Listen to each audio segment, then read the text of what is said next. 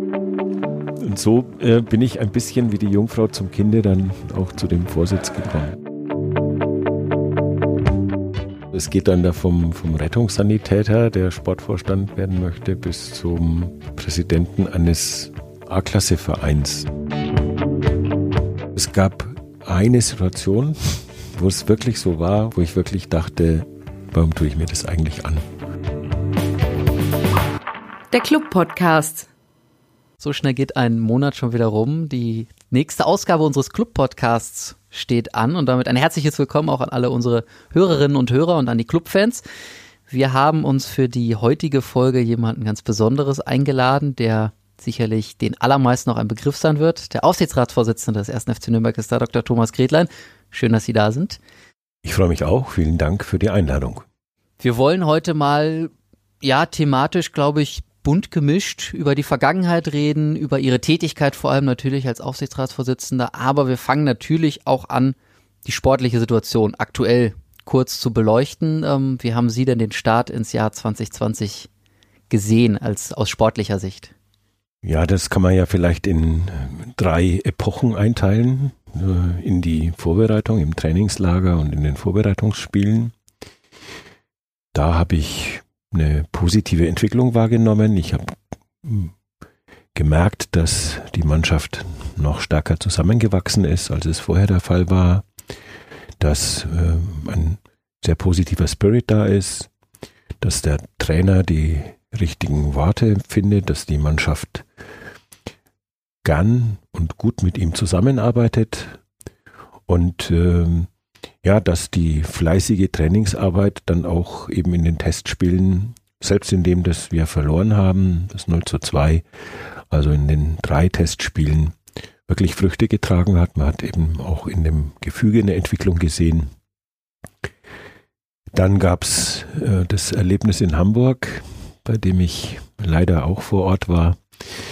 Ähm, das hatte ich zunächst ja als Enttäuschung wahrgenommen, als Ernüchterung. Dennoch würde ich die beiden Worte jetzt relativieren, weil ähm, es war natürlich auch noch viel zu früh, um hier zu sagen, man sei vorher getäuscht worden. Also ähm, möchte ich sagen, ich war in Hamburg natürlich frustriert und äh, hatte tiefe Sorgenfalten auf der Stirn weil wir ja doch in der Gefahrenzone uns bewegen und uns vorgenommen haben, da möglichst rasch herauszukommen. Und äh, vor allem nach der ersten Halbzeit in Hamburg hatte ich eben nicht den Eindruck, dass uns das so gut gelingt. Ähm, aber jetzt nach dem Sieg, der uns allen gut getan hat und der vor allem das, was ich in Hamburg vermisst habe, nämlich äh, bedingungslosen Einsatz und Kampfeswillen, und äh, gerade diese in der zweiten Liga besonders wichtigen Elemente des Fußballs haben wir ja jetzt am Wochenende gesehen.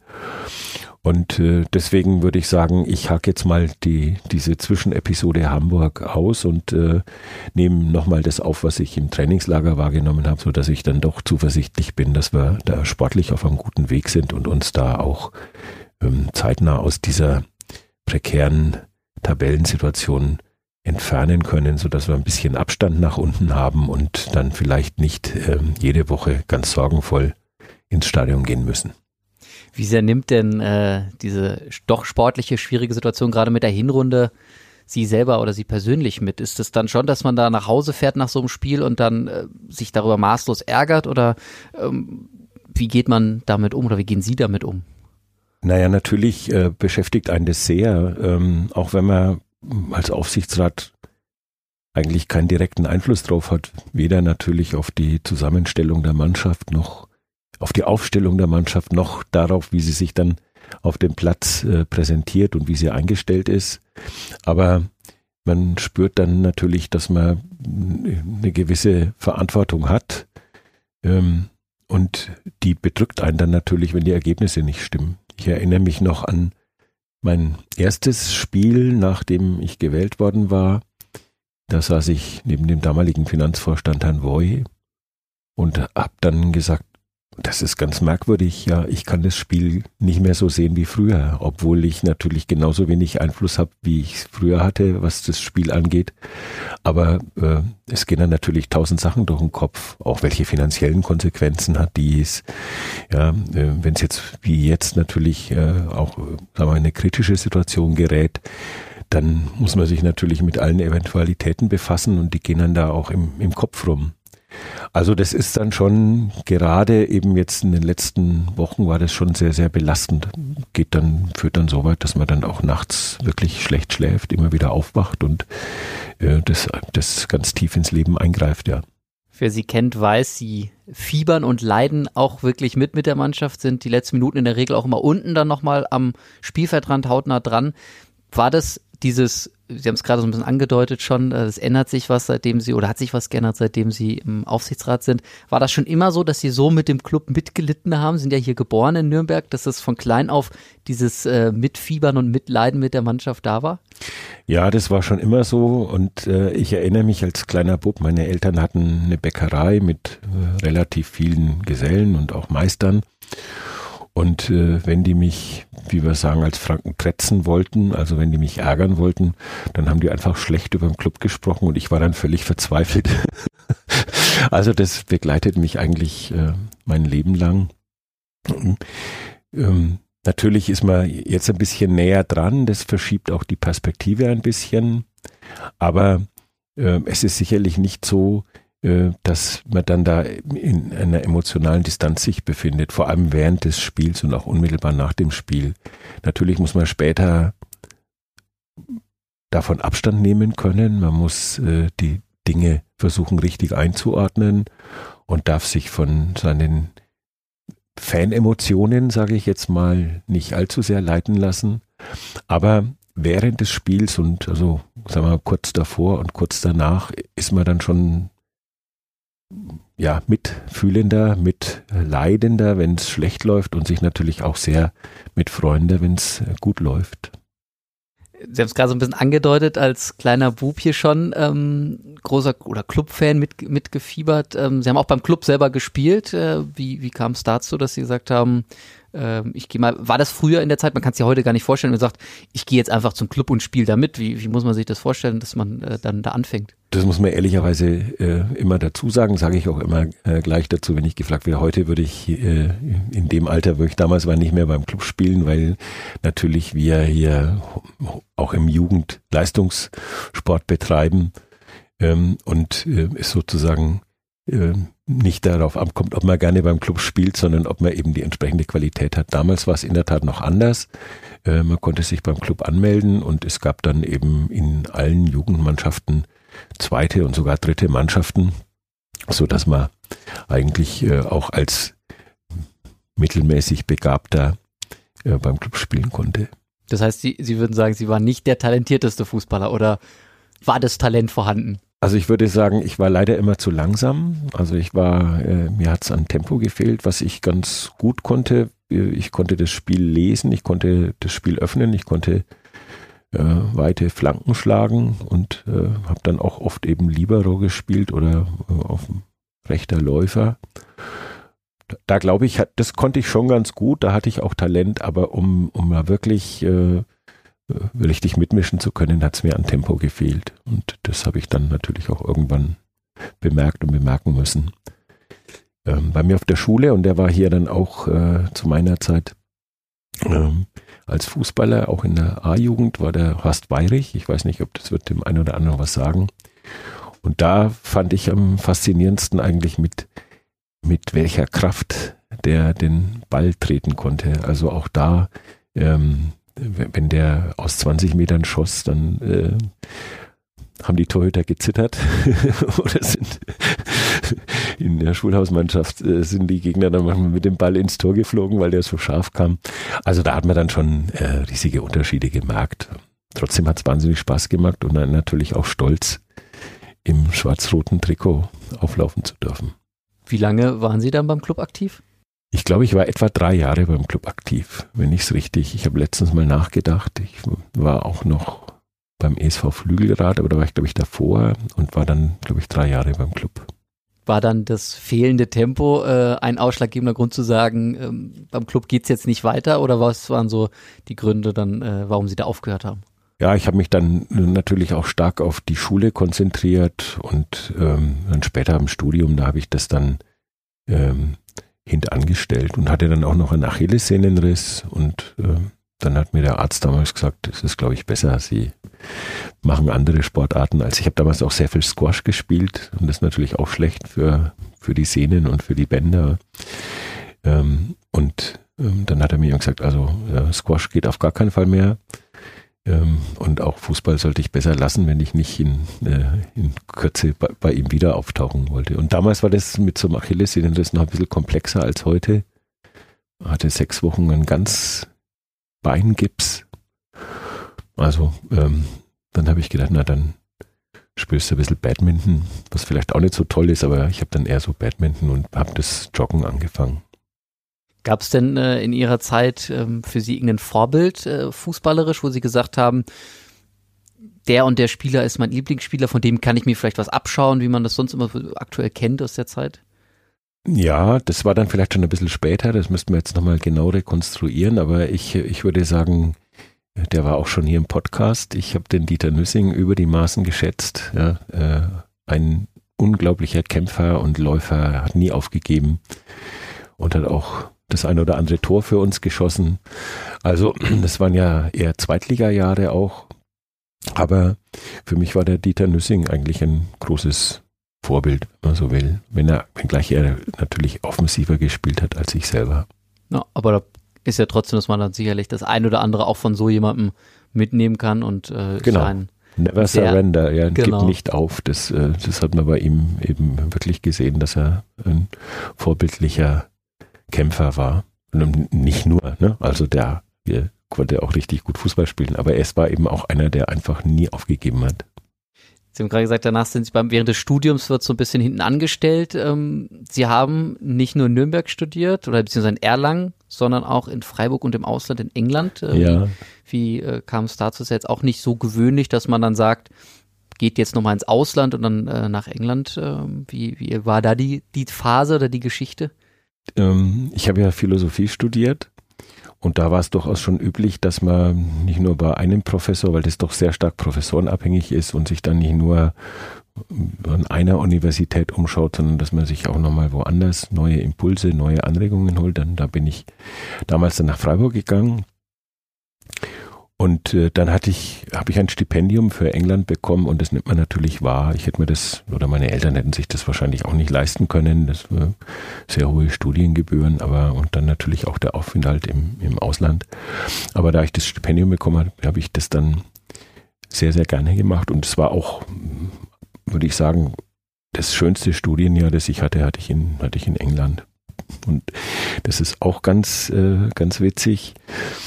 Ähm, so als Philosophiestudent, das war damals noch nicht üblich, dass, äh, dass man sich als Geisteswissenschaftler an der Universität zum Fußball bekannt hat.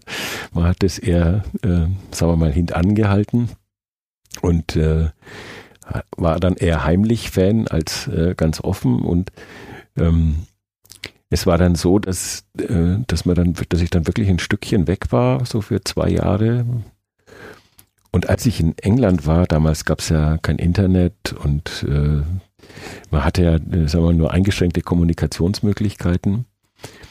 Und da stand dienstags immer im, in den beiden großen Tageszeitungen, also im Guardian und in der Times, standen immer die Bundesliga-Ergebnisse, aber nur die Ergebnisse, keine Tabelle. Und allein äh, im fernen England das Wort Nürnberg zu lesen, war, war mir, also ich war immer Dienstag sehr früh, um die Zeitung zu ergattern und zu schauen. Und äh, der Club hat in der Saison äh, katastrophal äh, gespielt, ist da auch abgestiegen. Und äh, ich habe es dann auch gesehen, weil einfach jede Woche äh, stand dann in Niederlage. Aber das hat mich dann äh, schon wieder, nachdem ich zurückkam oder bevor ich zurückkam, hat mich das dann eigentlich, äh, obwohl ich wusste, es war eine desaströse Saison, hat es mich dann wieder an den, an den Club gebunden. Und äh, meine Freunde waren auch dabei geblieben und die haben dann natürlich gleich gesagt, Mensch, äh, das war dann Heinz Höhers Zeit. Äh, die spielen jetzt echt einen schönen Fußball, kommen wir gehen alle zusammen wieder und seitdem glaube ich, äh, habe ich ganz wenige Spiele versäumt. Heimspiele ganz, ganz wenige. Auswärtsspiele war ich früher nur so drei, viermal die Saison. Jetzt fahre ich ein bisschen häufiger, aber ähm, ja, das ist jetzt also auch schon na, wahrscheinlich fast 40 Jahre, 35 Jahre Clubfan. Aber das heißt, äh, gab es wirklich dann diese Phase in England, wo sie dann, abgesehen von den Ergebnissen, einfach so ein bisschen den Abstand zum Club gewonnen haben? Oder ist man dann trotzdem, dass man versucht, darüber hinaus, äh, über die Ergebnisse, die man in der Zeitung liest, dann irgendwie Informationen zu bekommen? Ähm, oder ist es dann, ja, jetzt konzentriere ich mich aufs Studium, wie war das bei Ihnen? Ja, natürlich habe ich mich stark aufs Studium konzentriert, aber das äh, so viel Zeit, dass man Clubfan ist, äh, hat, hat man dann schon. Das war eher so ein bisschen die, das war eigentlich sogar vor England, also das Jahr vor England, das war eher so die, ich nenne es jetzt mal die akademische Attitüde, die einen da ein bisschen auf Distanz hat gehen lassen und die kam dann eigentlich eben in England, äh, wurde die wieder gebrochen, da kam ich eher zurück, obwohl ich es dann eben nicht sehen konnte. Und äh, in England gab es auch äh, kein Kicker zu kaufen oder so, also jedenfalls habe ich da nie einen gesehen, vielleicht ist es heute auch anders, aber also man war dann von der von der Kommunikation immer ein bisschen abgeschnitten und äh, hat sich dann auf diesen Moment fixiert. Da sind Sie zurück nach Deutschland gekommen nach dem Studium, ähm, Berufsleben gestartet. Äh, wie, Sie haben es gerade so ein bisschen angedeutet, dass dann die Freunde gesagt haben, ja, es spielen jetzt wieder guten Fußball. War das dann auch so die Phase, wo Sie dann gesagt haben, okay, jetzt gehe ich wirklich dann regelmäßig ins Stadion, trotz äh, Berufsleben und äh, verbinde das? Ich glaube, das ist ja nicht ein Entschluss, den man fasst, jetzt gehe ich regelmäßig ins Stadion, sondern man geht dann einfach regelmäßig ins Stadion. Also ich glaube, äh, das, das ist dann immer, ist da mit, mit äh, Herz und Leib und Seele dabei. Und dann ist es gewissermaßen eine Selbstverständlichkeit, ähm, dass man, dass man zum Club geht. Das verliert sich dann auch nicht. Ich war dann ja auch äh, später mal fünf Jahre in Jena aber auch da war ich bei jedem Heimspiel, weil ich äh, zurückgefahren bin und es war auch mal eine Phase, wo der Club äh, keinen besonders schönen Fußball gespielt hat und dann äh, wollten meine Kumpel, die mit mir auch immer im Stadion waren, die haben gesagt, jetzt kaufen wir keine Dauerkarte. Dann habe ich gesagt, das könnt ihr nicht machen, ja, weil das ist, ich will das weitermachen und das ist die einzige Möglichkeit. Das ist ja beim Fußball auch nicht unwichtig. Der hat ja auch so ein soziales Element, eben ein verbindendes ähm, das ist die einzige Möglichkeit, dass wir uns auch regelmäßig sehen. Also ihr kauft jetzt auch wieder Dauerkarten und das haben wir dann auch gemacht. Das heißt, Sie sind dann wirklich in der Zeit jedes Mal zurückgependelt für die Spiele und haben, haben da kein Heimspiel äh, ausgelassen? Das ist auch sicherlich ein Aufwand, den man, den man ja nebenbei betreiben muss, auch wenn es jetzt vielleicht nicht die allergrößte Strecke ist, aber es ist ja trotzdem. Kilometer, das geht schon. Ja.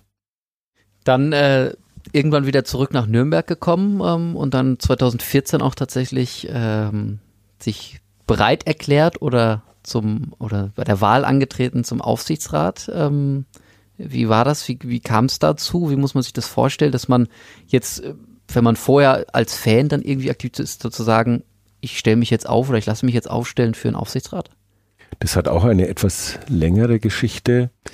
Also einer der Freunde, die mit mir da eben schon seit ewigen Zeiten ins Stadion gehen, der hat schon lange immer an mich äh, hinge gesungen, sage ich jetzt mal, du sollst da mal konditieren. Ich glaube, du würdest da vielleicht eine ganz gute Rolle spielen. Und ich habe mich dann eigentlich natürlich immer dagegen gewehrt, weil ich jetzt ja auch kein Haupttribünengänger war, sondern ich war immer gegengerade. Und äh, ich in diesen, dieser Inner Circle, den es ja auch gab und gibt, der war mir eher äh, fremd, den war ich ja auch ein äh, Unbekannter für die. Deswegen habe ich eigentlich immer gesagt, nee, das äh, macht, glaube ich, keinen Sinn, dass ich da kandidiere. Und 2014 war ja dann, äh, sagen wir mal, ein turbulentes Jahr, in dem es, wenn ich mich richtig erinnere, 14 Kandidaten gab. Ich glaube, dass die Zahl stimmt. Es gab jedenfalls fünf freie äh, Aufsichtsratsplätze. Und dann war das so, dass äh, der Freund von mir wieder an mich herangetreten also jetzt musst du es machen, das, das, also das ist so turbulent, da brauchen die jetzt einen, der ein bisschen ausgleichen kann und da mit Ruhe und ähm, Überlegung an die Sache herangeht. ähm, dann habe ich mich eigentlich auch wieder so verhalten, gesagt, ich glaube nicht, dass das Sinn macht. Und dann kam aber dazu, dass ähm, ein mir befreundeter Jurist hat mich dann angerufen und gesagt, du solltest da jetzt heuer kandidieren. Und dann gab es noch, äh, ich habe damals die Auswärtsspiele in, in, einer Kneipe immer angeschaut, da war ein älterer Herr und der kam dann zu mir her und gesagt, du musst jetzt kandidieren. Und dann habe ich gesagt, du bist jetzt innerhalb von drei Tagen der Dritte von mir aus werde ich nicht kandidieren, aber wenn du mich tatsächlich vorschlagen solltest, dann stelle ich mich auch. So kam das eigentlich. Kannten Sie den, den Herrn? Den Herrn kannte ich von der Kneipe halt. Also äh, jetzt nicht näher. Wir haben halt viele Auswärtsspiele gemeinsam in der Kneipe Fußball geguckt. Ähm, den kannte ich auch nicht schon zehn Jahre, aber vielleicht drei oder vier. Ich weiß nicht, wie, wie das halt in der Kneipe war. Und da haben wir uns dann, äh, wenn ich nicht selber zum Auswärtsspiel gefahren bin, haben wir uns dort immer gesehen.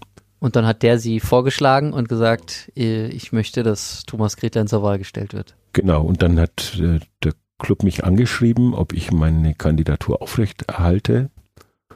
Und da ich es ihm dann auch zugesagt hatte, habe ich, äh, hab ich dann äh, diese Zusage auch eingehalten. Und dann muss man natürlich sagen, als ich dann festgestellt hatte, dass es 14 Kandidaten gibt, habe ich mir eigentlich null Chancen ausgerechnet, da auch äh, gewählt zu werden. Hab dann gedacht, na, das wird jetzt vielleicht eher eine, eine peinliche Veranstaltung, aber äh, du kannst jetzt eigentlich nur eine ordentliche Rede halten und dann äh, da äh, das Ergebnis dann halt zur Kenntnis nehmen. So bin ich da eigentlich rein. Ich habe mir nicht allzu viel ausgerechnet, dass ich tatsächlich reinrutsch. Gab es da auch äh, in der Phase Leute, die gesagt haben, bist du verrückt, warum lässt du dich aufstellen? Äh, es ist ja eine sportlich schwierige Situation gewesen, der Abstieg 2014, dazu wirtschaftlich keine absolut äh, rosige Situation. Gab es da dann irgendwelche Stimmen, die gesagt haben, tut dir das nicht an oder? Die gab es eher danach. Aber ich glaube, äh, ich kann mich jetzt da nicht erinnern, dass mich da viele gewarnt hätten. Alle, die ich kannte, wussten, ob meiner Clubverbindung und denen erschien das, glaube ich, auch dann nicht, äh, nicht seltsam, dass ich das dann gemacht habe. Also es war dann eher hinterher, wenn man dann halt manchmal so berichtet, was man so an an E-Mails bekommt oder äh, was er manchmal in der Stadt widerfährt oder so, da kommt es dann eher mal, warum tust du das an? Aber äh, vor der Wahl kann ich, kann ich das nicht, nicht erinnern. Aber warum haben Sie dann auch tatsächlich gesagt, äh, ich mache das jetzt, ich äh, ist es einfach diese Herzensangelegenheit zu sagen, ich äh, möchte was für meinen Verein tun, äh, lass mich da aufstellen? Oder man hätte ja auch sagen können, ich schön, dass du das jetzt auch nochmal als dritte Person sagst, äh, aber das ist einfach nichts für mich. Das hätte man vielleicht auch sagen können, aber es ist ja dann trotzdem merkwürdig, wenn drei Personen, die sich alle drei gar nicht miteinander kennen, wenn die, wenn die da innerhalb von, ja, ich glaube, es waren wirklich drei Tage oder vier äh, auf einen zukommen, dann denkt man sich, na ja, vielleicht, vielleicht macht's ja doch irgendwie Sinn. Ich hatte ja dann schon auch anderes Aufsichtsratmandat, also ich wusste ein bisschen, wie, wie ein Aufsichtsrat agiert und fungiert und äh, wie das, wie, wie man das sinnvollerweise gestaltet. Äh, deswegen hat mich das dann weniger geschreckt, als es mich vielleicht hätte schrecken sollen. Wie geht man denn dann in die erste Mitgliederversammlung rein, wenn man weiß, ich muss jetzt eine, eine Rede halten, eine Vorstellungsrede für die Mitglieder? Ich glaube, es waren äh, um die 2000 Mitglieder an dem Tag da. Ähm, ist ja jetzt auch keine alltägliche Situation. Sind Sie da äh, nervös reingegangen? Haben Sie gesagt, ähm, das aufgrund der zahlreichen Bewerber, ja, jetzt kannst ja eh nur äh, einfach das Ding über die Bühne bringen oder wie war die Gefühlslage? Also zum einen ist es äh, schon eine große Anspannung dann gewesen. Ich war gewohnt, sagen wir mal, vor 100 Leuten vielleicht zu sprechen, aber nicht vor 2000. Also das äh, nötigt einen dann schon großen Respekt ab, wenn man denkt, jetzt musst du gleich da hoch. Und äh, es war eben eine sehr, sehr große Mitgliederversammlung mit über 2000 Leuten. Ähm, also nervös war ich ganz sicher. Ähm, man, man, hat dann auch Sorge, dass man, äh, dass man das schlecht macht, ja, dass man sozusagen, äh, dass es peinlich wird. Das muss man auch zugeben. Ähm, trotzdem war es dann eben so, dass ich, äh, dass ich eigentlich nicht damit gerechnet hatte, dann gewählt zu werden.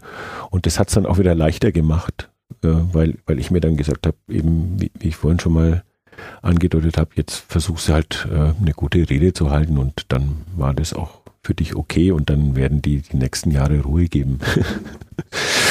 Dann sind Sie äh, tatsächlich, ich glaube, mit dem zweiten meisten Stimmen reingewählt worden. Ich glaube, ähm, ja. Nach, nach äh, Stefan Müller, der auch schon äh, oder immer noch im, im Aufsichtsrat aktiv ist.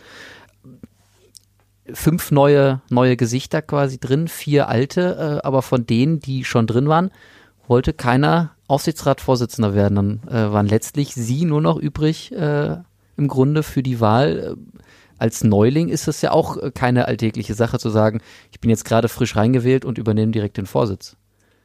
Ja, da habe ich mich in der Tat wirklich äh, dagegen gesträubt. Das muss man äh, muss ich einräumen. Es war so, dass ähm, der Klaus Schramm wurde nicht mehr gewählt. Der war ja vorher Vorsitzender und ich denke, wenn er wieder gewählt worden wäre, wäre das auch ganz klar gewesen, dass es wieder ist. Dann war der Peter Schmidt äh, ganz langjähriges Aufsichtsratsmitglied.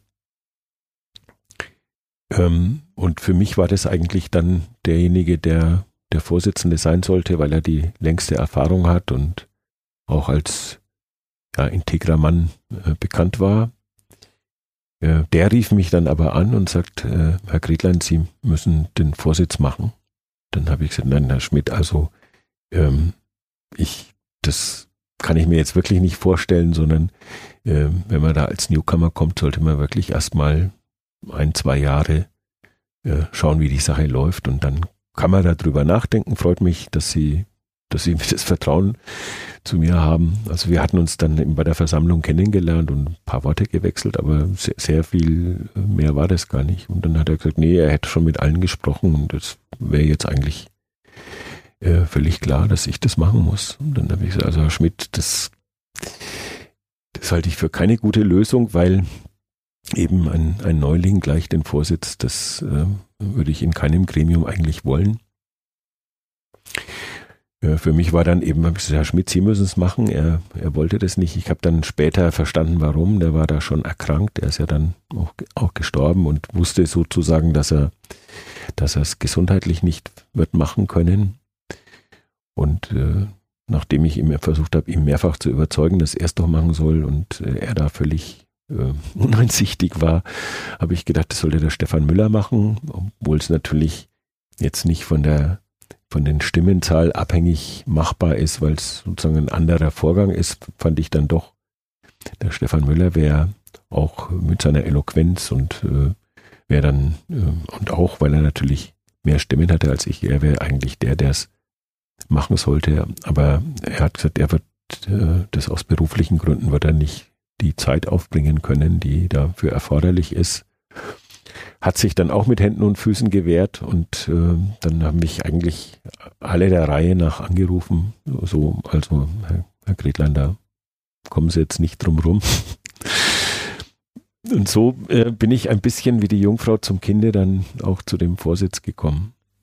Aber war das dann, dass die anderen, haben jetzt die zwei äh, angesprochen, die äh, schon abgelehnt haben, auch die anderen, dass die dann einfach gesagt haben, wir trauen ihnen das einfach eher zu, wir wollen selber keine, was heißt Verantwortung übernehmen, aber nicht diese Verantwortung übernehmen oder wie muss man sich das da vorstellen? Ich glaube, dass es letztlich so war, weil die mich dann wirklich alle angerufen haben. Äh, vielleicht einer nicht, wenn ich mich richtig erinnere, aber äh, ich bin dann wirklich von, von von der großen Mehrheit, die haben mich alle einer nach dem anderen angerufen und haben gesagt, sie müssen das machen. Und ähm, ich habe es ist dann, es ist dann, denke ich, so, dass äh, vielleicht meine, meine Art hat vielleicht dazu geführt, ich weiß es gar nicht, wir kannten uns auch gar noch nicht so lange, ja, sondern wir haben da informell an dem Abend ein bisschen geplaudert und waren, glaube ich, noch, weiß ich gar nicht mehr genau, waren wir noch in der Kneipe. Jedenfalls ähm, hat mich das ein bisschen gewundert, weil, weil es eigentlich ja ähm, noch gar keine, gar keinen intensiven Austausch gegeben hat, der, der dazu hätte führen können. Aber die waren alle entschieden und ähm, dann habe ich ja gesagt, okay, ich, ich mach's. Und hinterher die raus die Entscheidung nicht bereut? Nein, ich habe die Entscheidung nicht bereut. Ähm, ich mach's gerne. Es ist sehr viel Arbeit. Es ist natürlich wirklich auch nochmal sehr, sehr viel mehr Arbeit als die Kollegen haben. Allein was man so an Post bekommt und äh, worin man sonst noch eingebunden ist, ist natürlich schon sehr viel aufwendiger als ein, ich sage jetzt mal, einfaches Aufsichtsratsmandat. Wenngleich auch die mehr Arbeit haben, glaube ich, als die meisten vermuten, die dahinter steckt. Aber das ist schon nochmal ein, ein äh, extra Aufwand und vielleicht auch ein bisschen mehr Verantwortung, weil man natürlich auch dafür sorgen muss, dass das Gremium ordentlich arbeitet, dass es funktioniert. Da hatte ich immer ein bisschen Erfahrung durch mein anderes Aufsichtsratsmandat und insofern glaube ich, hat das dann auch ganz gut funktioniert, relativ schnell, dass man sagt, äh, wir versuchen das alles so professionell wie möglich zu machen. Das heißt, Sie haben sich schnell reingefunden in die neue Aufgabe, hatten dann ja auch direkt eine, eine relativ schwere Entscheidung. Ähm, zum einen mit der Trennung vom Kollegen Voy und auch äh, vom Kollegen Bader, der dann ähm, im, im Laufe des Jahres 2015 entlassen wurde. Da gab es dann auch durchaus viel Kritik von außen. Wie, wie geht man damit um? Wie haben Sie das aufgenommen? Allein schon die Entscheidungsfindung vielleicht und dann auch das äh, mit so einer Kritik, äh, die ja nicht mal ein Jahr, nachdem man im Amt ist, auf einen schon einprasselt. Ja, das war in der Tat etwas, ähm, was mir vorher nicht so bewusst war, dass man natürlich sehr stark in der Öffentlichkeit steht und auch in der Kritik steht. Das hängt sicherlich auch mit den sozialen Medien, die dann manchmal unsoziale Medien sind, wie es so gerne heißt, zusammen.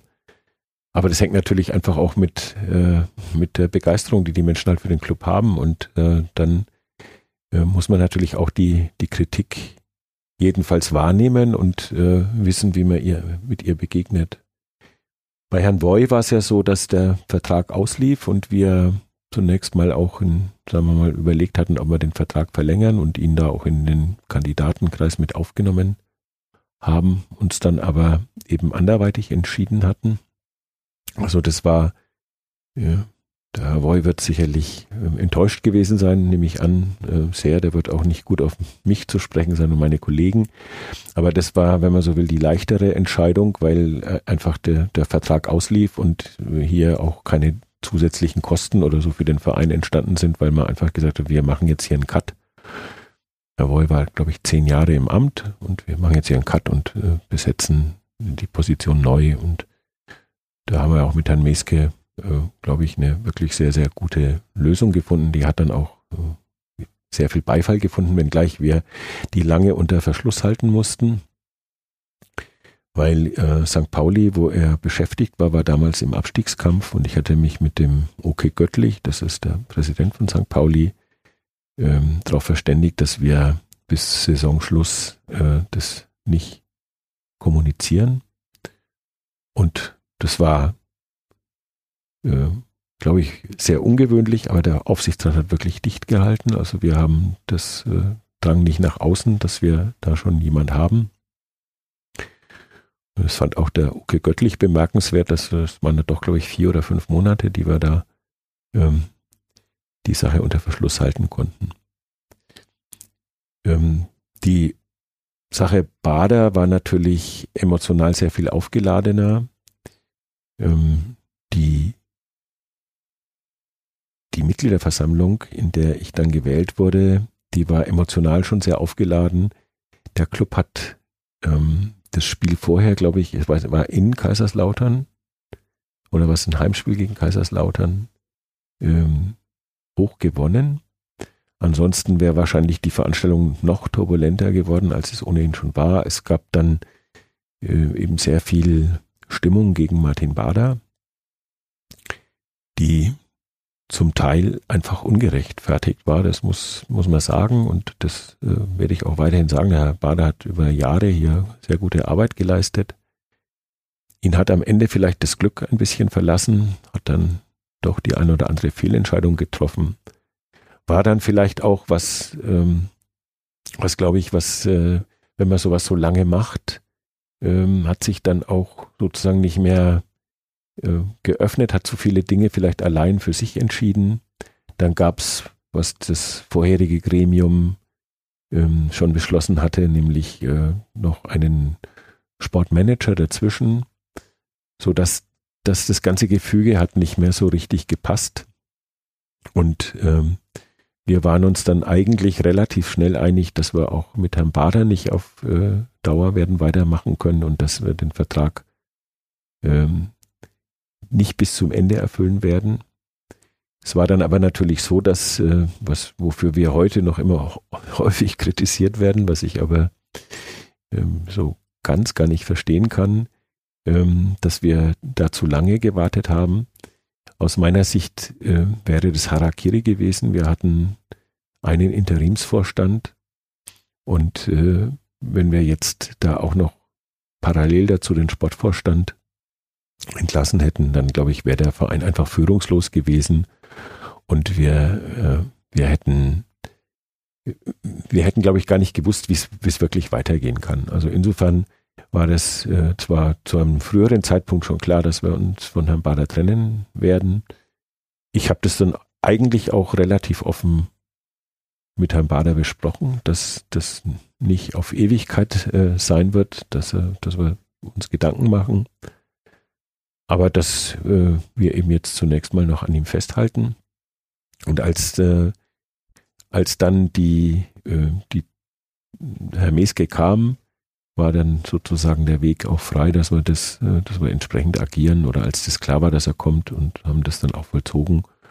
Und ich würde sagen, ähm, mit Herrn Bader war das in, sehr einvernehmlich. Also er hat es, glaube ich, verstanden. Ich glaube, er hatte sogar selber das Gefühl, ähm, dass seine Zeit, wie man so schön sagt, hier, dass die vorbei war, obwohl es äh, eben eine über Jahre auch gute Zeit war, wenngleich eben vielleicht die letzten beiden man Abstriche machen muss. Sie haben es gerade so ein bisschen angedeutet schon, ähm, dass häufig die Kritik kam ähm, in der Zeit, das zu lange Festhalten an Herrn Bader.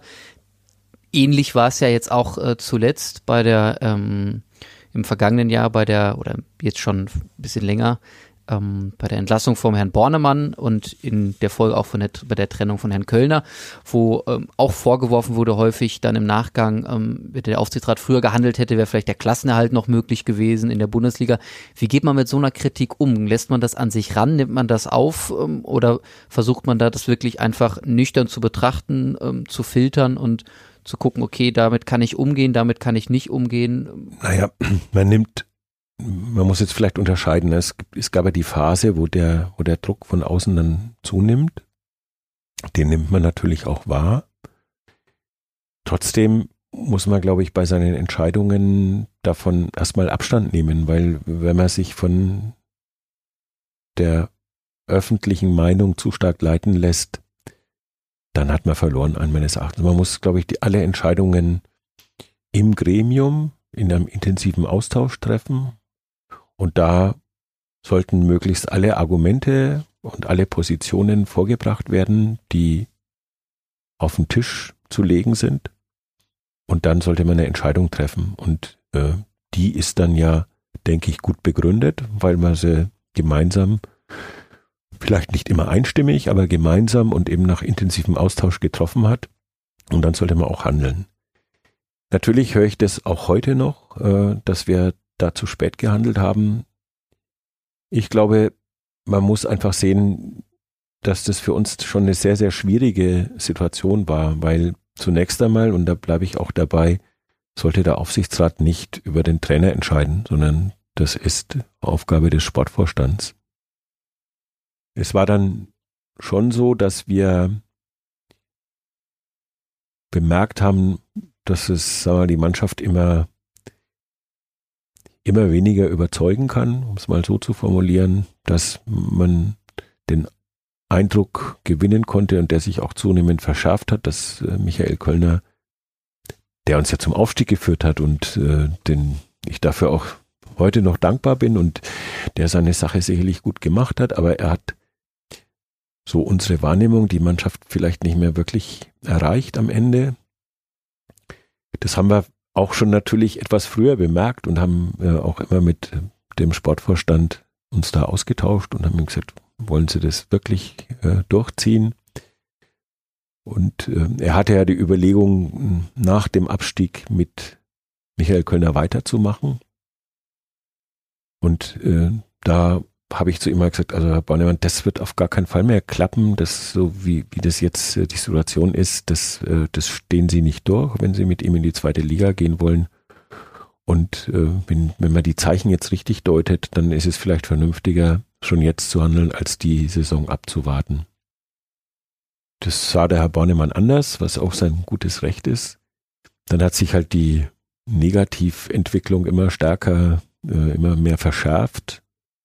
Äh, ich erinnere mich dann noch an das Spiel in Hamburg, an das Pokalspiel, äh, das von beiden Seiten ein ganz schlechtes Spiel war. Der HSV hat eigentlich äh, miserabel gespielt und wir haben es aber geschafft, noch miserabler zu spielen.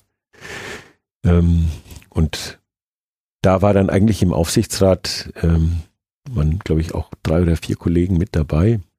Da waren wir dann alle der Meinung, also das so kann es jetzt nicht mehr weitergehen. Wir werden jetzt versuchen, den Sportvorstand zu überzeugen, da zu handeln und haben dann ähm, eine außerordentliche Sitzung einberufen und äh, haben den Herrn Warnemann dazu gebeten.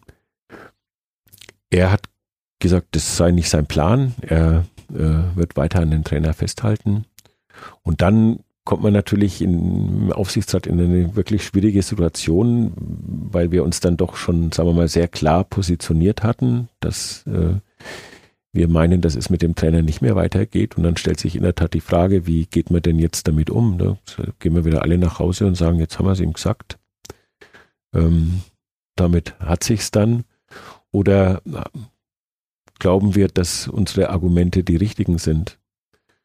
Und das hat sich dann ja, wir hatten da, glaube ich, zweimal fast einmal sechs und einmal sieben Stunden, also waren, glaube ich, 13 Stunden, in denen wir da äh, sowohl allein im Gremium als auch mit Herrn Bornemann, als auch mit Herrn Kölner und Herrn Bornemann, ähm, die wir dann eingeladen hatten. Und wir haben dann auch in den Gesprächen gemerkt, da ist, äh, da ist sozusagen keine Sensibilität dafür, dass was schlecht läuft, sondern äh, die Reaktion von Herrn Kölner war eher, ich weiß ich überspitze es ein bisschen und ich weiß gar nicht, was ihr habt. Wir wussten von Anfang an, dass wir gegen den Abstieg spielen und ähm, das müsst ihr jetzt auch äh, zur Kenntnis nehmen, dass es eben so ist. Wobei ich glaube, dass äh, das in der Tat, das haben wir auch alle so gesehen, dass es eine sehr, sehr schwere Saison werden wird. Das war also unter Umständen auch wieder absteigen. Wir haben die wirtschaftliche Konsolidierung über das sportliche Ziel äh, gesetzt, weil wir glauben, dass das dem Club gut getan hat und dass er in der Vergangenheit zu oft äh, riskant agiert hat und dann am Ende vielleicht doch äh, abgestiegen ist. Und wir haben also ähm, hier diese wirtschaftlichen Fragen vorangestellt und haben ähm, ein Budget gehabt, wo wir sagen, die Wahrscheinlichkeit, dass wir die Klasse halten, ist nicht übermächtig äh, groß. Insofern dieses Argument äh, sowohl von Herrn Bornemann als auch von Kölner haben wir natürlich gesehen. Aber ich glaube, es war dann trotzdem so, dass man auch gesehen hat, dass die Mannschaft spielerisch äh, Rückschritte macht, dass sie, äh, dass sie sich kein bisschen weiterentwickelt und dass wir ähm, auf eine Weise den Abstieg entgegentaumeln, wie wir, wie wir es uns nicht hätten äh, vorstellen wollen. Und ähm, wie gesagt, da gab es auf der anderen Seite wenig Einsehen darüber. Und dann haben wir eben in, das war glaube ich dann schon nach Mitternacht, aber wir haben gesagt, wir müssen jetzt eine Entscheidung treffen. Wir haben dann den Herrn Bornemann unterrichtet, dass wir ihn jetzt offiziell empfehlen, den Trainer zu wechseln. Und damit war es dann eigentlich geschehen, weil ähm, als der Herr Bornemann gesagt hat, nimmt er zur Kenntnis, ja, dann ist es sozusagen eine Frage, und das, was ich vorhin schon angedeutet hatte, dann kann man ja schlecht nach Hause gehen und kann sagen, jetzt haben wir es ihm empfohlen und äh, dann gehen wir wieder. Dann mussten wir also den, den Schritt machen, den wir auch nicht gerne gemacht haben, aber der dann notgedrungen erfolgen musste. War das äh, mit eine der schwersten Entscheidungen bislang in Ihrer Zeit als Aufsichtsratsvorsitzender, äh, zu sagen, wir wollen eigentlich äh, auf der Trainerposition eine Veränderung vornehmen, die wir natürlich nicht beeinflussen können, sondern das ist Aufgabe des Vorstandes.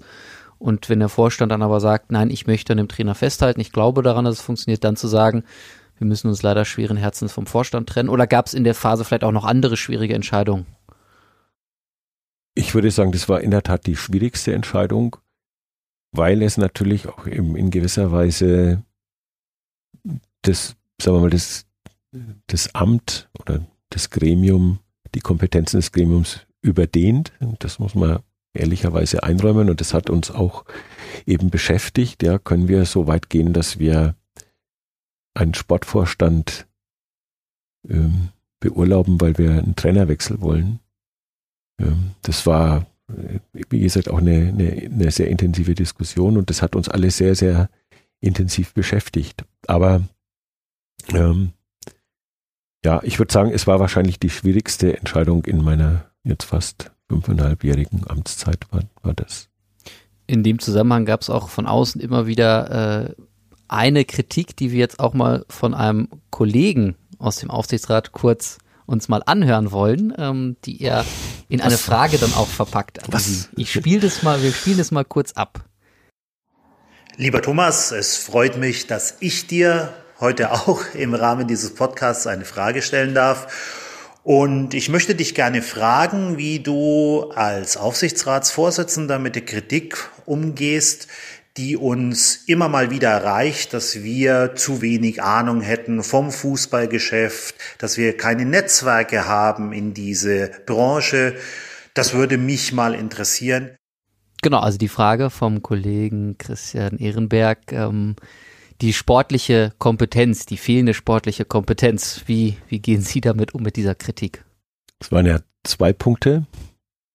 Der eine, das, was Sie gerade nochmal aufgegriffen haben, und der zweite, ähm, sozusagen das mangelnde Netzwerk. Ich fange mal mit dem zweiten an, weil äh, wenn man dieses Amt jetzt fünf Jahre und länger äh, betreibt und auch bei vielen Auswärtsspielen ist, dann bekommt man da doch ein, ich würde jetzt sagen, ein relativ gutes Netzwerk. Das lässt sich sicherlich verbessern, aber es ist äh, eine ganz andere Situation, ähm, als es eben 2015 war. 2015 war es in der Tat sehr schwierig, weil äh, man eben nicht in dem Sinne vernetzt war. Inzwischen ist die Vernetzung von Stefan Müller und mir, wir waren auch auf der Spo bis etliche Jahre immer wieder. Also ähm, man, man kennt dann schon sehr viele Leute, kann mit vielen sprechen, sich da beraten lassen. Viele kommen auch auf einen zu, weil sie eben meinetwegen einen Job wollen oder weil sie jemand wissen, der einen Job will oder braucht, wie auch immer. Also ähm, ich glaube, das mit dem mangelnden Netzwerk, das ist, das würde ich jetzt sehr stark relativieren. Das andere ist äh, die sportliche Kompetenz. Das ist in der Tat ein Punkt, den man machen kann und der natürlich insbesondere bei der Entscheidung, um die es jetzt gerade ging in unserem Gespräch, eine Rolle spielt. Normalerweise würde ich sagen, äh, braucht man als Aufsichtsrat eines Fußballvereins nur bedingt sportliche Kompetenz. Schauen Sie sich die Aufsichtsratsgremien der 36 Profivereine an, da finden Sie nur sehr wenig sportliche Kompetenz im, in den Aufsichtsräten. Es gibt ganz tolle, wie für mich ist so ein Vorbild der Marco Bode in Bremen, der das sehr gut macht, der eine hohe Intelligenz hat und natürlich als ehemaliger Profi auch ähm, viel Sachverstand, was den Fußball anbelangt. Ähm, normalerweise geht es ja ähm, darum, dass wir den, die Tätigkeit des Vorstands beaufsichtigen und ihn beraten. Jetzt können wir in der sportlichen Hinsicht natürlich in der Tat nur bedingt beraten.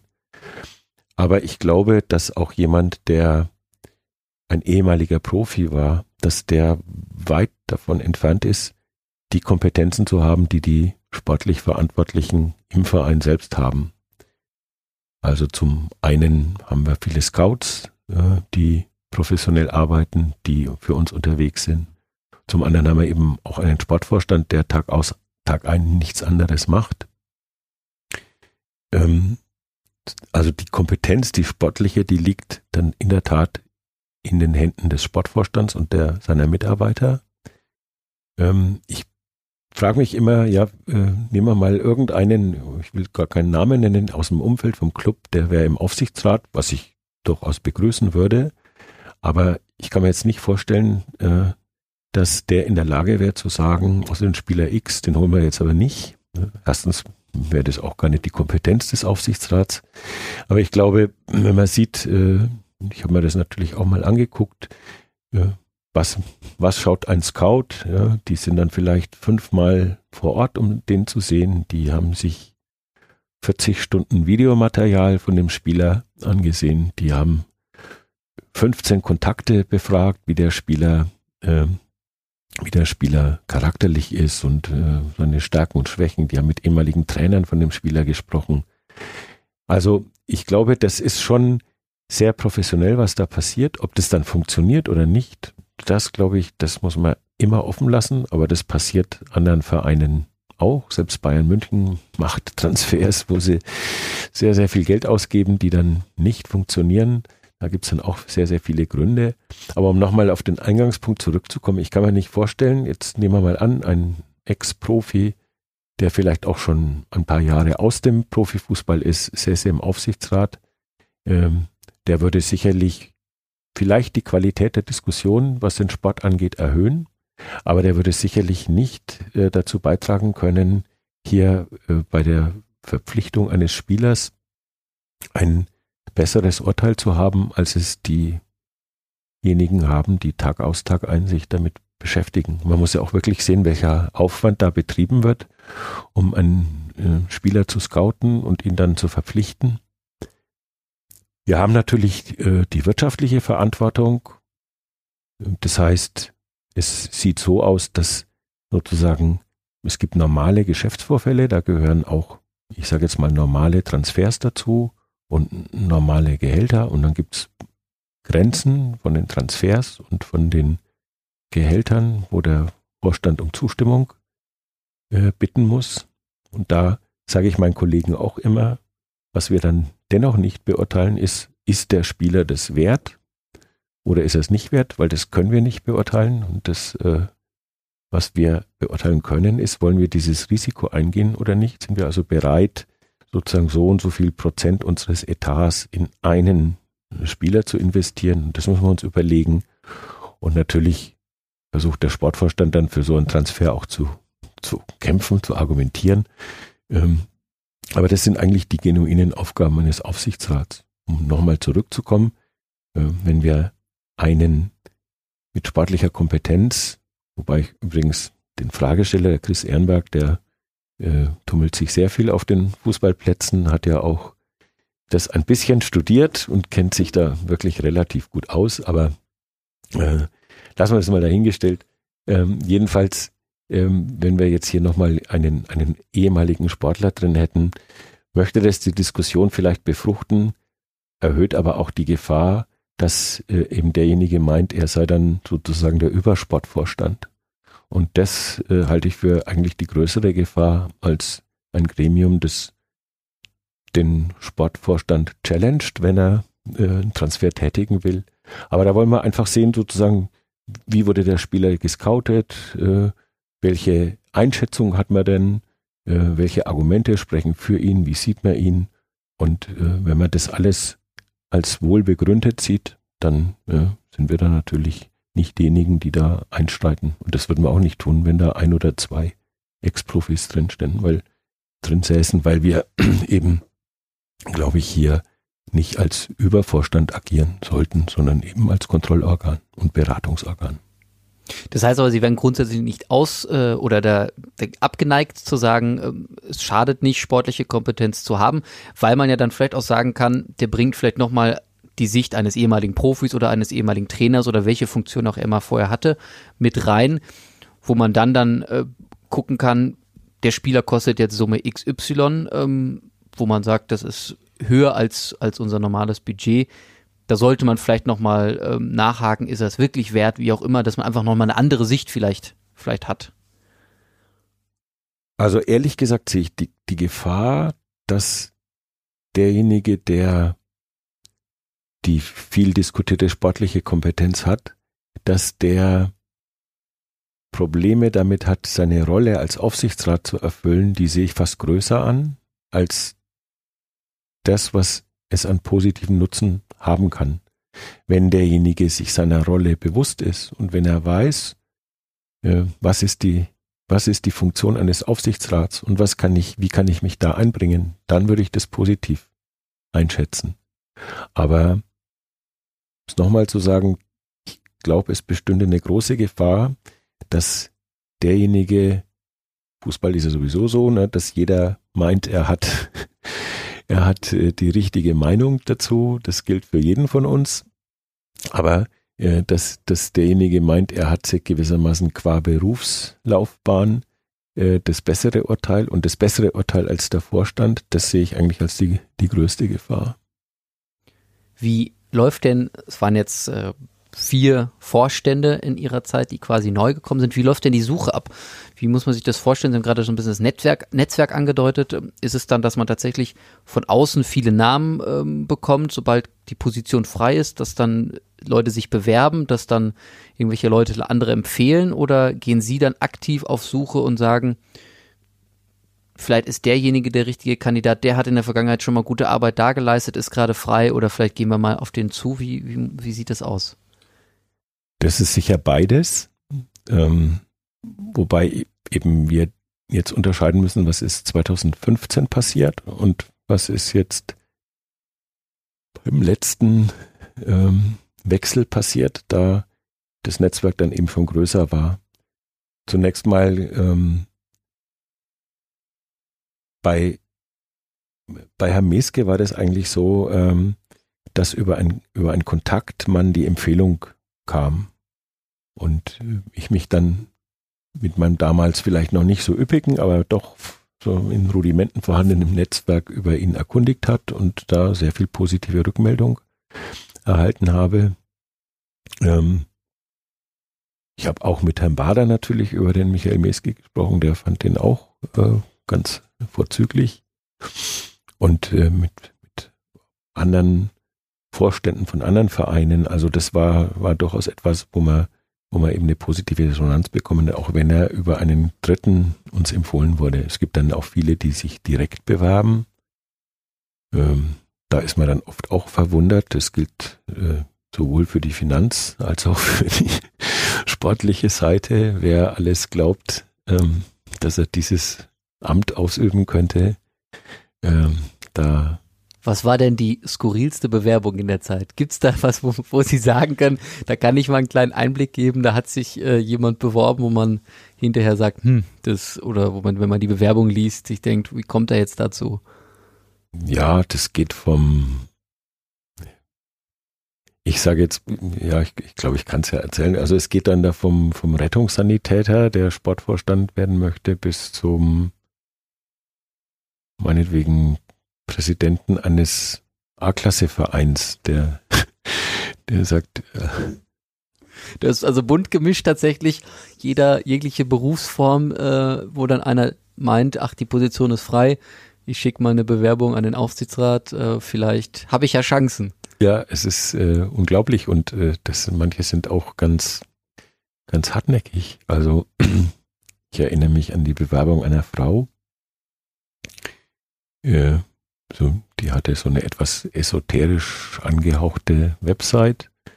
Und äh, da war eine von, ich weiß nicht mehr wie viel, ähm, Angeboten, die sie da hat, war dann Sportcoaching, ähm, war von der Ausbildung her Sekretärin und äh, die war ganz massiv, als ich ihr äh, eigentlich sozusagen sofort abgeschrieben habe, dass wir ihre Bewerbung nicht berücksichtigen, hat die sofort wieder geantwortet und äh, ich wäre nur ängstlich und da kriegt man dann gleich auch. also das ist dann schon auch zum Teil ganz, ganz spannend, was da, äh, was da passiert. Es ist dann im, im, im zweiten Fall, es ist, es ist immer sozusagen ein Mix. Sie haben äh, welche, die sich direkt bewerben, da gibt es eben absurde drunter, aber natürlich auch äh, sehr interessante Leute. Sie haben sehr viele, die dann indirekt ihnen zugespielt werden. Das hängt zum Teil damit zusammen, dass die nicht aus der Deckung wollen, sondern dass da erst jemand, das ist sozusagen wie im Beratergeschäft vom Fußball auch, dass die, dass die erstmal sondieren, sozusagen der könnte Interesse haben und hm, äh, und dann gibt's natürlich auch welche, die man selber anspricht inzwischen, weil man, weil man sie kennt. Ähm, und da stößt man dann bei manchen auch auf Ablehnung sofort. Ähm, und bei anderen vielleicht auf Interesse. Ja, also äh, da ist alles dabei. Wie, das ist ja dann eine schwierige Entscheidung letztlich. Man hat eine Vielzahl an, an Bewerbern, da wird dann im Aufsichtsrat sicherlich äh, kontrovers diskutiert. Wie ist da Ihre Rolle? Sind Sie am Ende äh, der Moderator, Mediator? Sind Sie der Entscheider? Heißt es dann am Ende, wenn Sie dann sagen, äh, bei, bei strittigen Entscheidungen, so, jetzt machen wir das so? Oder ähm, wie, wie sehen Sie Ihre Rolle da insgesamt im Aufsichtsrat? Also formal wäre es so, wir sind zu neunt. Äh, wenn es 4 zu 4 stünde, würde meine Stimme den Ausschlag, oder wenn selbst wenn, wenn, wenn meine Stimme bei, wenn einer nicht da wäre und wir würden 4 zu 4 abstimmen, würde meine Stimme den Ausschlag geben. Das ist eine formale Geschichte. Bei Personalentscheidungen versucht man das natürlich nicht auf so einen konflikthaften Fall äh, zulaufen zu lassen, weil es sollen ja alle mittragen und es müssen ja auch, ja, sagen wir mal alle, es muss eine gute Mehrheit geben, damit, damit der Vorstand nicht schon sozusagen gleich mal die Hälfte äh, gegen sich hat. Ähm, es ist so, dass äh, dadurch, dass alle Bewerbungen bei mir einlaufen, ich die vorsortiere. Ich habe dann äh, eine große Excel-Liste erstmal angelegt und habe äh, alle, die sich beworben haben, also habe ich in diese Liste eingefügt und habe dann natürlich selber gleich, was weiß ich, 15 oder 20 äh, rausgestrichen, so die ganz absurden, aber auch welche, wo man jetzt vielleicht sagt, das macht jetzt aus meiner Sicht keinen Sinn, dann äh, berichte ich dem Gremium über das, was der Stand der Dinge ist. Ich verteile die Excel-Liste, wir gehen die durch. Ich sage denen, die, das habe ich gestrichen. Äh, von den jetzt meinetwegen noch verbleibenden 25, die Zahl ist jetzt ein bisschen beliebig, äh, erscheint es mir sinnvoll, vielleicht folgende fünf oder acht oder so äh, in die engere Auswahl, in die Überlegung mit einzubeziehen, vielleicht auch zehn. Ähm, das wird dann diskutiert. Ähm, es gibt dann natürlich auch immer irgendwelche Einschätzungen dazu. Äh, man macht sich, man recherchiert natürlich eh vorher. Ich versuche dann auch immer zum einen oder anderen ein bisschen Hintergrundinformationen, sofern ich sie eben habe, dazuzugeben. Dann, das läuft in der Regel eigentlich problemlos. Ne? Wenn einer sagt, aber schaut euch doch den bitte an, dann macht man das halt. Also da spricht ja auch gar nichts dagegen, selbst wenn das nur einer ist und sagt, Mensch, den habe ich da und da mal kennengelernt, der hat auf mich einen sehr, sehr guten Eindruck gemacht, den sollten wir uns mal anschauen. Dann ähm, entscheidet man sozusagen, mit wem führt man erste Gespräche. Da haben wir uns darauf verständigt, dass damit einer sozusagen alle Gespräche beurteilen kann, sonst wird es ja ganz schwierig, wenn sie keine Vergleichbarkeit haben, ähm, dass ich bei allen Gesprächen dabei bin und dass möglichst einer meiner Kollegen auch möglichst alle Gespräche macht, aber das ist dann in der Phase natürlich schwierig. Äh, man muss ja auch mit den Leuten die Termine koordinieren, das ist dann nicht ganz unaufwendig, die, die Termine zu koordinieren. Also dass äh, sozusagen ich an allen Gesprächen teilnehme, dass einer möglichst viele Gespräche wahrnimmt und dass die die dann nicht zu besetzen sind, eine, ein anderer Kollege übernimmt. Und das so äh, haben wir das dann durchgeführt. Ähm, bei einigen haben wir sogar zwei oder drei Gespräche geführt, weil sie sehr gut waren und man äh, gedacht hat, das wären vielleicht wirklich ernsthafte Kandidaten. Bei anderen war man sich dann schon nach einem Gespräch, sagen wir mal, relativ sicher, dass das vielleicht nicht passt. Da muss man auch immer sagen, das, das ist äh, auch immer nur bedingt natürlich ein, ein Qualitätsurteil über das, was die, was die Person hat, sondern man muss auch immer überlegen, wie sind wir aufgestellt, was brauchen wir, wo wollen wir hin. Ähm, das sind ja sagen wir, spezifische Anforderungen, die wir haben. Und ähm, dann gibt es natürlich auch äh, Leute, die fallen sowohl nach oben hin aus dem Raster, zum Teil, weil sie nicht bezahlen können, äh, zum Teil, weil die sich auch mit dem Club gar nicht beschäftigen würden. Und natürlich auch welche, die fallen nach unten aus dem Raster oder eben welche fallen aus dem Raster, weil sie, weil sie sozusagen ein bisschen einen anderen, einen anderen Schwerpunkt haben, als wir sie haben. Also dadurch, diese Diskussion kristallisiert schon dann ein bisschen einen engeren Kern heraus.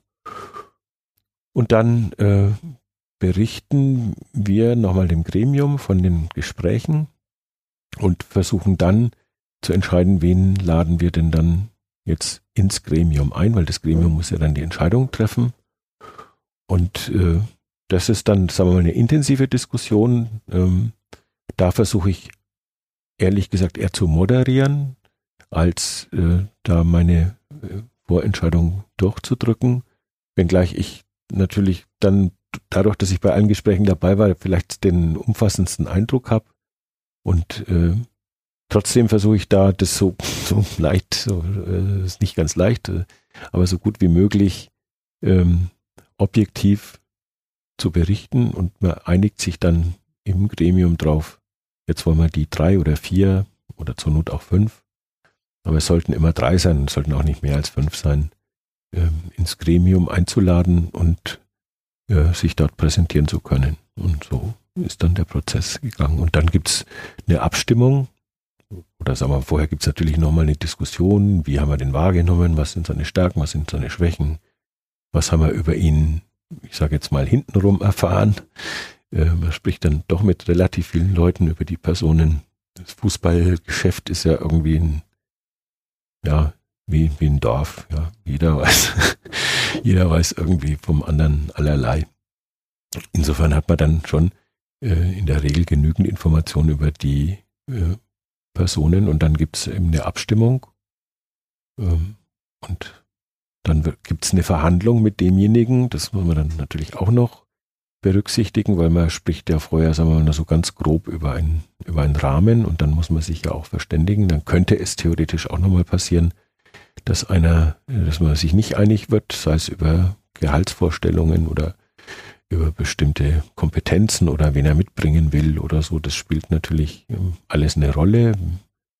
Äh, wir haben jetzt hier auch sehr viel Wert drauf gelegt, eben, dass, dass wir im NLZ was, dass sich im NLZ was tut, dass man da auch ältere Spieler, die bei uns waren, versucht wieder mit zu integrieren und so. Wie verhält sich der dann dem? Äh, will er nur seine Leute unterbringen oder ist er für sowas offen? Also all diese Fragen spielen eine Rolle und dann äh, stimmt der Aufsichtsrat ab. Und wenn es sehr knapp ist, dann äh, würde ich immer sagen, dann gehen wir lieber nochmal in eine Runde, weil, wie am Anfang gesagt, wäre es unglücklich, wenn, sagen wir mal, das was 5 zu 4 ausgeht.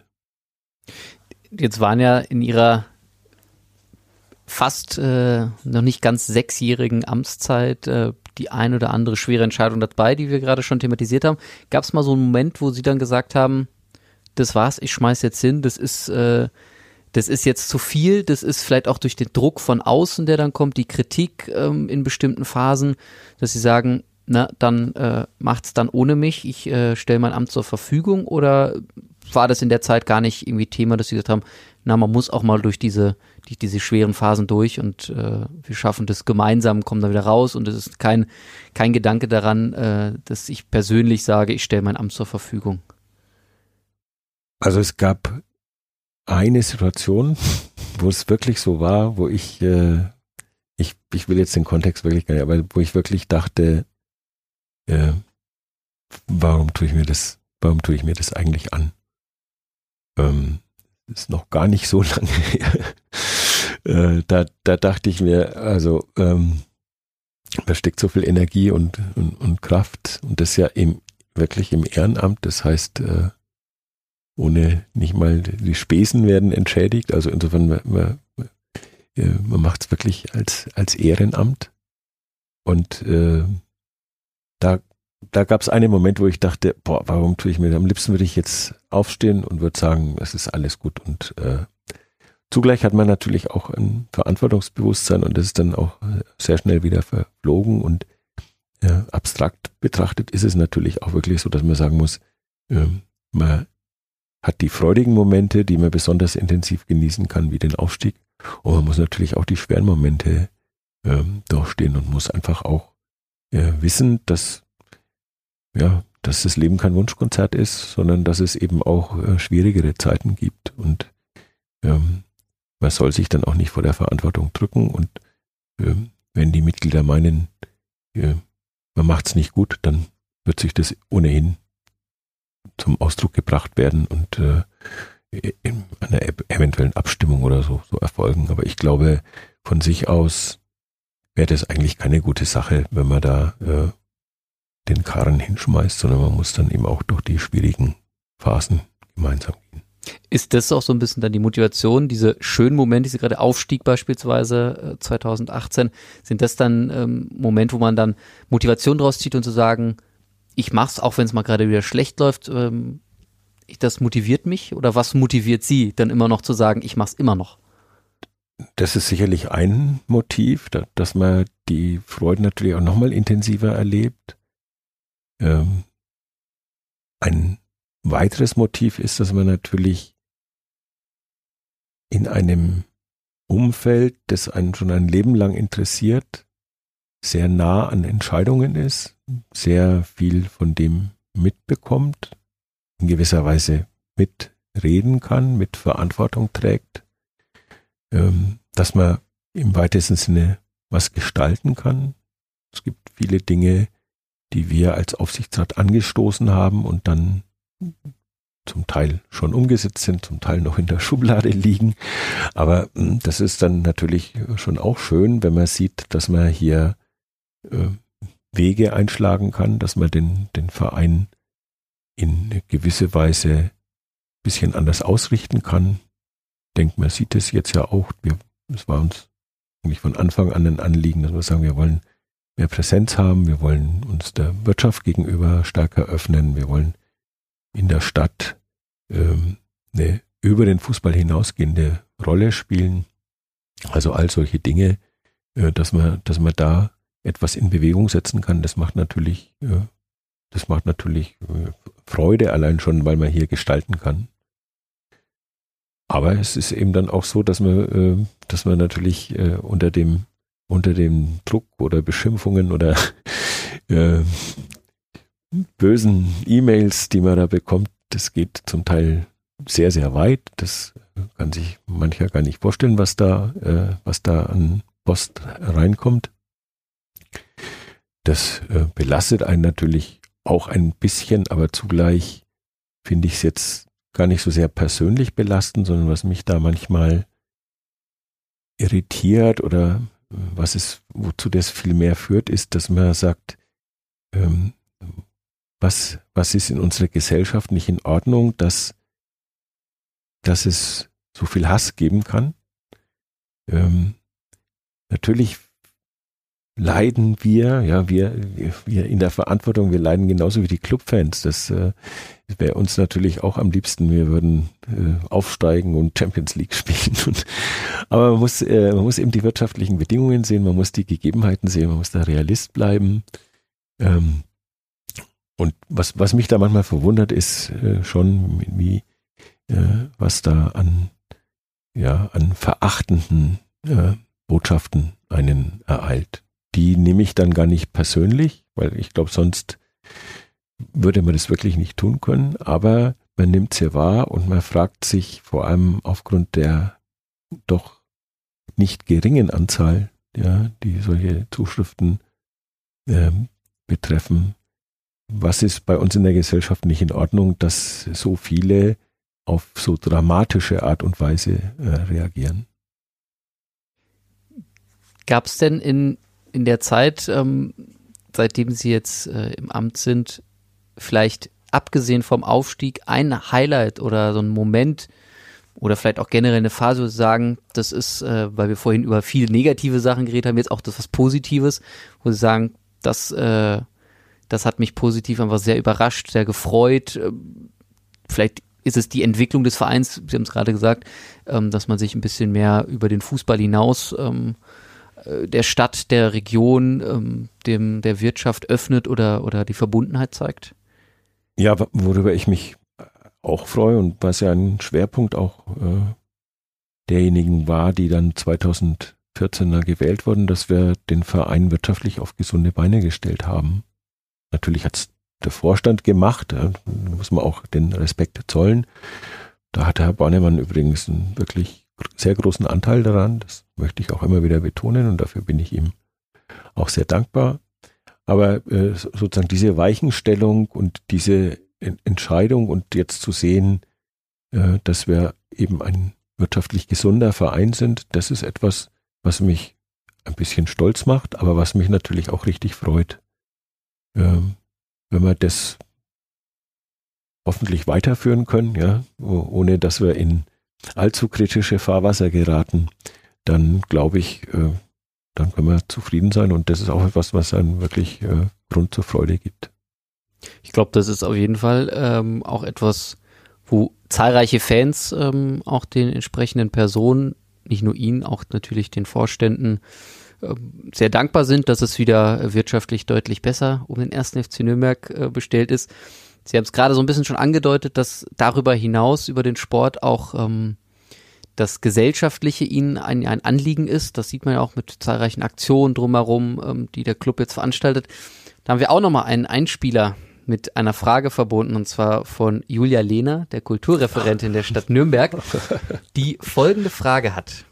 Thomas, du bist ja gelernter Philosoph und von daher mit komplexen Fragestellungen vertraut. Ich würde dich gerne fragen, ist das Glück im Fußball flüchtiger als anderswo? Das ist eine sehr schöne Frage. Es gibt ja verschiedene Bedeutungen des Glücks. Und äh, nur eine Form des Glücks ist flüchtiger als äh, alle anderen, nämlich eben dieses, was man mit Fortuna äh, in Zusammenhang bringt. Der Anteil der Fortuna, ich sage es jetzt nicht wegen Düsseldorf, sondern eben äh, dieser Bedeutung des Glücks, der ist im Fußballspiel natürlich höher als in äh, anderen Anteilen, weil wie wir vorhin schon mal angedeutet hatten, ob ein Spieler dann tatsächlich die Leistung auf den Platz bringt, äh, die man sich von ihm versprochen hat. Das äh, lässt sich bei aller Akribie nicht vorhersagen und ob eine Mannschaft äh, so funktioniert, wie man sie sich vorstellt in, in der Idealkonstellation, auch das lässt sich nicht vorhersagen. Und wie wir alle wissen, entscheidet beim Spiel eben oft auch, geht der Ball am Pfosten und springt raus oder springt er rein. Äh, trifft der Schiedsrichter eine Fehlentscheidung, ja oder nein? Wird die dann korrigiert, ja oder nein? Also äh, die, die Zufälle und damit natürlich äh, das Glück oder Unglück spielen im Fußball schon eine sehr viel größere Rolle als in den übrigen äh, Formen des Handelns und des Wirtschaftens. Das ist aber jetzt eher sozusagen die Frage, ob das Glück da eine größere Rolle spielt.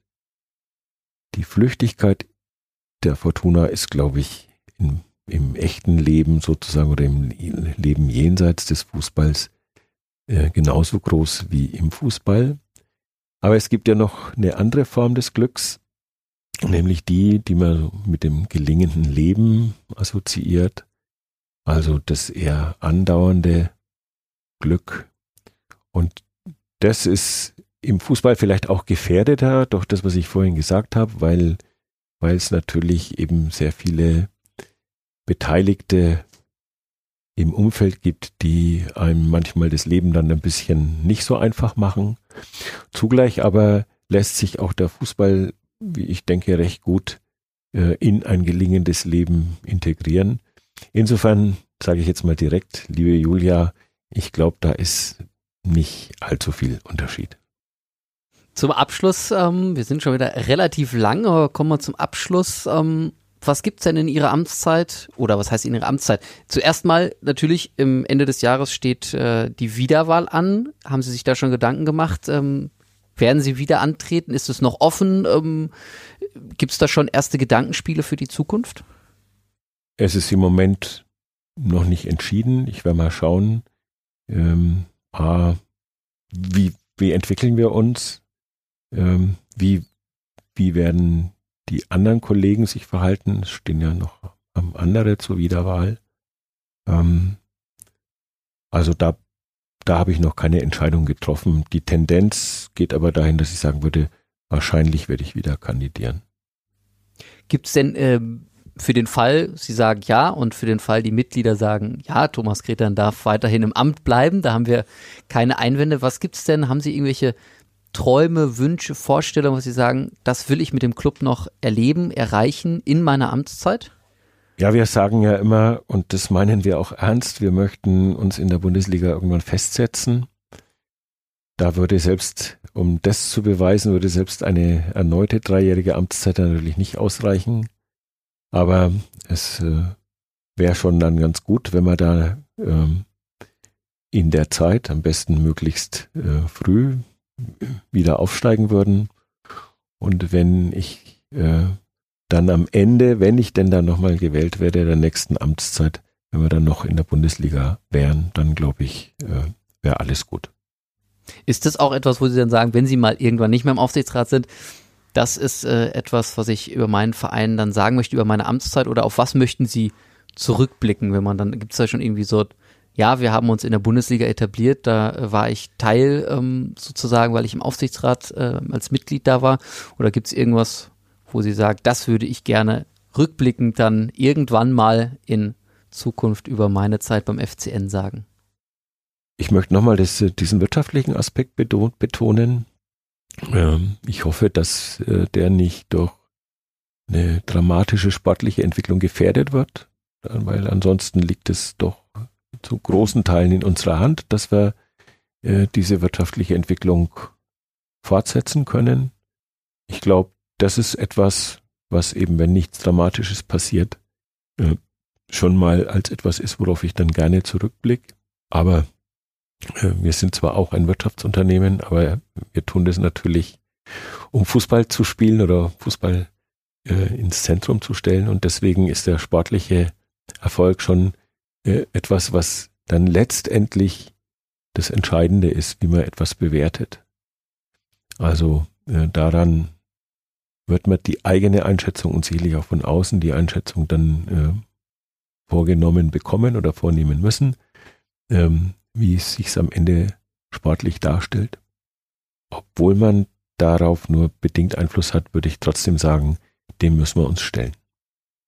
Und wenn es dann irgendwann mal soweit ist, dass Sie sagen, jetzt ist die Amtszeit vorüber und äh, die Tätigkeit beim Club äh, war lang genug, ähm, es hat gereicht, äh, dann aber dennoch als Fan auf der Tribüne und dann wieder richtig mitfiebern, im Verhältnis zu jetzt, wo man dann ja immer noch mal, wie wir anfangs schon gesagt haben, äh, bisschen anders mitfiebert, weil man anders drauf guckt. Äh, da kann man dann wieder richtig, richtig mitjubeln, mitfeiern oder halt auch mitleiden. Ich, ich würde gar nicht sagen richtig, richtig, glaube ich, tue ich das noch immer, aber unbelastet. Das, glaube ich, wäre das entscheidende Wort. Also jetzt ist das Leiden, aber auch natürlich die, selbst die Freude, die ist sozusagen in gewisser Weise immer belastet, weil man immer im Kopf hat, was hat das für Konsequenzen. Eben zum Beispiel äh, in dem Moment, als wir aufgestiegen sind, habe ich natürlich mich erstmal nur gefreut, aber schon äh, auf dem Rückweg im Auto musste dann Gedanken, boah, wie kriegen wir das denn mit dem Etat hin, etc. Also ähm, man, man hat da natürlich äh, sofort wird es ein bisschen kontaminiert, wenn man so will. Und das wäre dann sicherlich wieder weg. Und die Unmittelbarkeit würde äh, länger andauern. Dann äh, sage ich vielen Dank fürs Gespräch. Ein äh, sehr schönes Ende. Ich glaube, wir haben relativ äh, spannende und umfangreiche Einblicke bekommen in Ihre Tätigkeit, in die Anfänge beim Club, in die schweren äh, Entscheidungen, wie natürlich auch in die positiven oder für die positiven Momente. Sag vielen Dank. Ähm, hoffe, ihr hattet zu Hause auch ein bisschen Spaß beim Zuhören, habt das ein oder andere Neue vielleicht erfahren, Spannende erfahren und ähm, verbleibe an dieser Stelle mit dem Hinweis, in einem Monat gibt es dann eine neue Ausgabe. Herr Gretlein, vielen Dank. Ich habe auch zu danken, war ein sehr angenehmes, anregendes Gespräch und äh, hat natürlich auch nochmal, was ich, was ja jedes Gespräch haben soll, die Funktion gehabt, dass man das eine oder andere nochmal neu reflektiert, dass man nochmal neu drüber nachdenkt. Und äh, dafür sage ich Ihnen Danke. Sehr gerne und bis zum nächsten Mal.